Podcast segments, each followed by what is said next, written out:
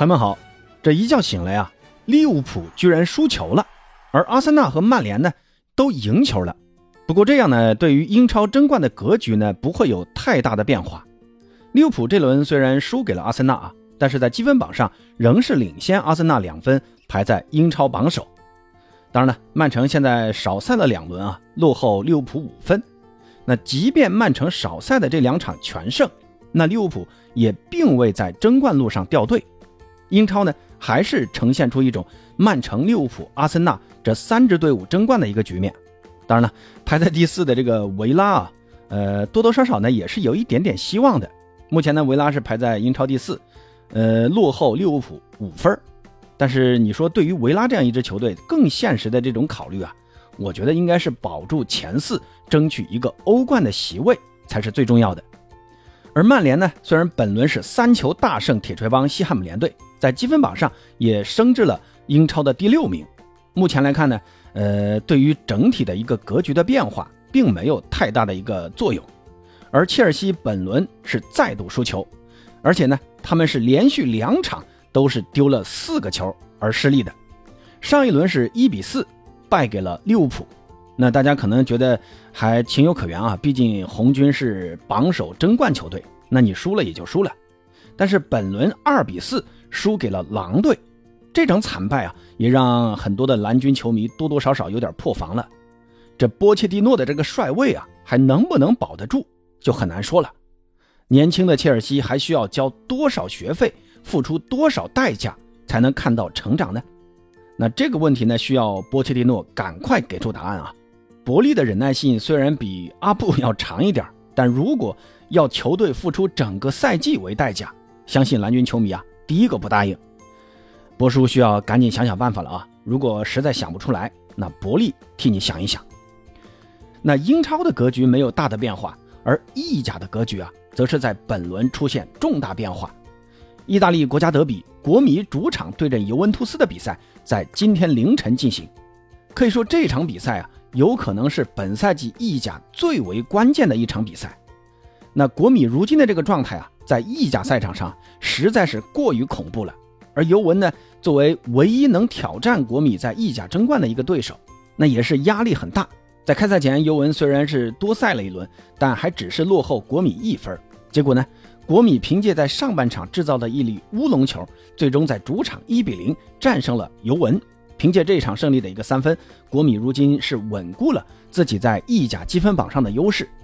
目前少赛一轮。还领先尤文四分，那这样一个态势，基本上也宣告了国米本赛季冲冠的可能性，呃，从一半对一半变成了极大概率啊。那接下来只要国米维持目前这样一个状态，相信啊，在意甲中很少有球队能阻止国米在自己胸前绣上第二颗星了。那今天这期节目呢，咱们就来聊一聊这场意甲的巅峰之战——意大利国家德比。呃，国米为了这场比赛其实是做了很充足的准备的啊。你看上一轮国米同样是一比零小胜了佛罗伦萨，那那场比赛呢，像巴雷拉、阿切尔比、迪马尔科这些主力球员都获得了休息，老塔罗还有小图拉姆呢，也是在下半场很早就换下去了。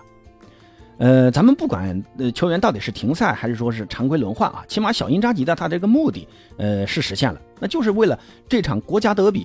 做好充足的人员的体能的准备，而尤文这边呢，上刚刚在上一轮遭遇了挫折，一比一被恩波利给逼平了。那被恩波利逼平的这个很大的一个原因就在于，我觉得就是上半场米利克的那记飞铲被直红罚下，让尤文在很长一段时间内是十打十一，那最终也只拿到了一分。那只拿一分，或者说叫丢掉的这两分呢？对于尤文挑战国米榜首的地位来说，还是付出了很大的代价，或者说承受了很大的压力。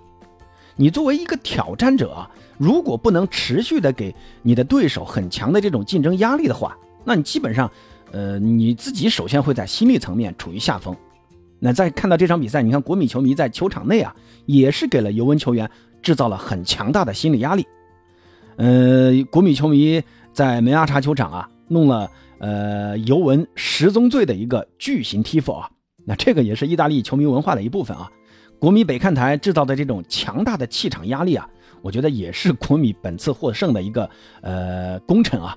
那这种心理层面的一种下风呢，还是呃体现在球场上了。在开赛之后，尤文就是希望通过这种前场的高压来压制国米的进攻，但是国米呢，显然他们的这个心态是更加放松的，毕竟球员的这种控球能力呃更强。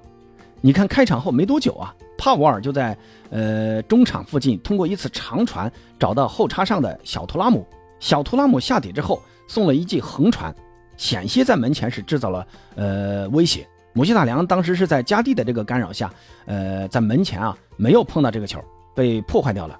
那国米通过开场的这次试探性进攻啊，你可以看出本场比赛的一个基调了，那就是国米主攻，尤文主守。国米在开场前面这二十分钟可以说是完全主导了比赛，帕瓦尔在右路非常的活跃啊。第十八分钟那次挑传禁区，迪马尔科在小禁区左侧的那次射门啊。如果他踢正了位置，我觉得其实是有很大的机会进球的。但很可惜呢，迪马尔科当时这个凌空打门啊，踢呲了。我是觉得这场比赛啊，呃，国米的这个右中卫帕瓦尔的发挥啊，真的是非常的显身价啊，可以说他是拿出了一八年帮助法国队拿世界杯冠军时的那种风采和实力。你看这场比赛从数据上啊，帕瓦尔一次拦截，两次解围，三次封堵，还有三次抢断。而且呢，他背过的这个次数是零，同时呢，地面对抗他全部成功了。那这是什么概念啊？那就是说，只要有帕瓦尔在，那国米的右路就没有人能过去，这就是一堵墙啊。所以帕瓦尔也可以从容的作为右中卫，能频繁的插上去参与进攻，并给出了百分之百的传中成功率，百分之百的长传成功率。帕瓦尔在右路完全就是个战神，无所不能啊。攻防一体，其实国米在上半场的那个进球呢，帕瓦尔也是有很大功劳的。当时巴雷拉的那个传中，第一落点其实是帕瓦尔拿到的。帕瓦尔选择了一个 平时很难见到的一个侧身倒钩的方式来打这个门，结果呢，他这个倒钩也没打着球啊，但是也间接的促成了小图拉姆和加蒂在争抢第二落点时的这个混乱，最后呢，呃，制造加蒂的一个乌龙进球。呃，其实这个打门呢，首先帕瓦尔他毕竟不是前锋嘛，所以他的这个倒钩打门没踢正，呃，也能理解。其次呢，帕瓦尔的这个进攻参与的欲望啊是非常强烈的，尤文在他这一侧就并没有给他制造太大的压力，而且呢，达米安这场打的是这个右边前卫啊，其实他是经常会回撤到后场去填补帕瓦尔插上的这个空当的，保持国米后防的一个三中卫的一个配置，这也让帕瓦尔可以更轻松的参与进攻。插入禁区，这可能也是小因扎吉对于尤文左路的一个针对性的一个布置啊。就是小因扎吉现在强调的就是什么？强调的一种快节奏、高强度压制的这种踢法，这种频繁的威胁对方球门啊，持续给尤文球门压力。那对于尤文这样一支擅长防守的球队来讲，我觉得也是很难受的啊。起码，嗯，这个压力压迫感是很强的。那要不是尤文门将什琴斯尼这场比赛发挥出色。再加上，呃，梅阿查的这个门柱的帮忙啊，我觉得最终国米可能赢的就不止一个了啊。其实呢，国米这边呢，不光要表扬一下帕瓦尔，我觉得还是要夸一夸恰球王啊。恰尔汉奥卢这场比赛作为国米的后腰，送出了一百次的精准传球。那虽然他的传中是成功率是差了点啊，但是这个长传他还是很准的。包括下半场还有一次那种撩射击中了门柱。那个射门啊，真的原地发力能打出这么有威胁的一个攻门，确实很难得。他当时如果说稍微这个球往里面再转一转，这个球啊就是个必进球了。甚至啊，我觉得这个球可以去竞争本轮的最佳进球，甚至是赛季的最佳进球。但是恰球王的这个功力并不仅仅体现在这脚射门上，而是他的传球功力。上半场第二十四分钟的那次长传，呃，从尤文的两名后卫的这个夹缝中找到了迪马尔科。然后迪马尔科拿球之后再横传找到小图拉姆，结果小图拉姆跑得太快了，呃，或者说迪马尔科传的这个球传得太靠后了，导致小图拉姆没有接到这个球，浪费了一次非常好的进攻良机啊。但是这个机会，他的一个发起源正是恰球王在后场的那记长传。哇，当时看回放的时候，这个路线他是怎么看出来的啊？真的太牛了，这个传球视野真的是大师级的传球啊！意甲已经很久没有这种。大师级中场出现了，帕沃尔和恰球王的这个这场比赛的一个出色发挥呢，我觉得反倒是映衬着国米锋线上的呃小图拉姆和老塔罗的发挥没有那么好了。当然也不是说他们这场比赛发挥的不好啊，只是说呃帕沃尔还有恰球王的发挥实在太牛逼了。嗯，小图拉姆可能还好说啊，呃，毕竟他有一个间接的制造乌龙嘛。而老塔罗在下半场那次空门没进啊，我觉得多多少少还是有点可惜的。当时那个机会他完全不用那么着急的，他干嘛非得要直接凌空打呢？是觉得自己这个球肯定能进还是怎么样的？我觉得完全可以先卸下来瞄一下再打，当时都有时间的。他边上当时没有尤文的球员来防他，我觉得这个球的不应该是老塔罗这样的球员该有的表现啊。呃，可能这个也是阿莱格里啊在赛前针对国米的双前锋老塔罗和小图拉姆的一个特意的安排啊。尤文的这条防线对于老塔罗和小图拉姆之间的这个联系切割啊做的是很好的。呃，最后用一个词，用一个叫什么“ 徒劳无功”，图拉姆的图，老塔罗的劳。其实这一点也是体现了尤文的这条防线的一个实力啊。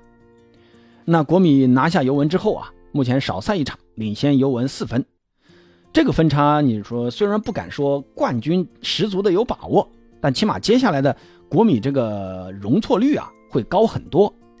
前两个赛季为什么小因扎吉的球队总是在冬歇季过后，特别是欧冠刚开始的那个阶段，呃，开始掉链子，就是因为要么伤病，要么就是说轮换没做好，导致球队在那个阶段。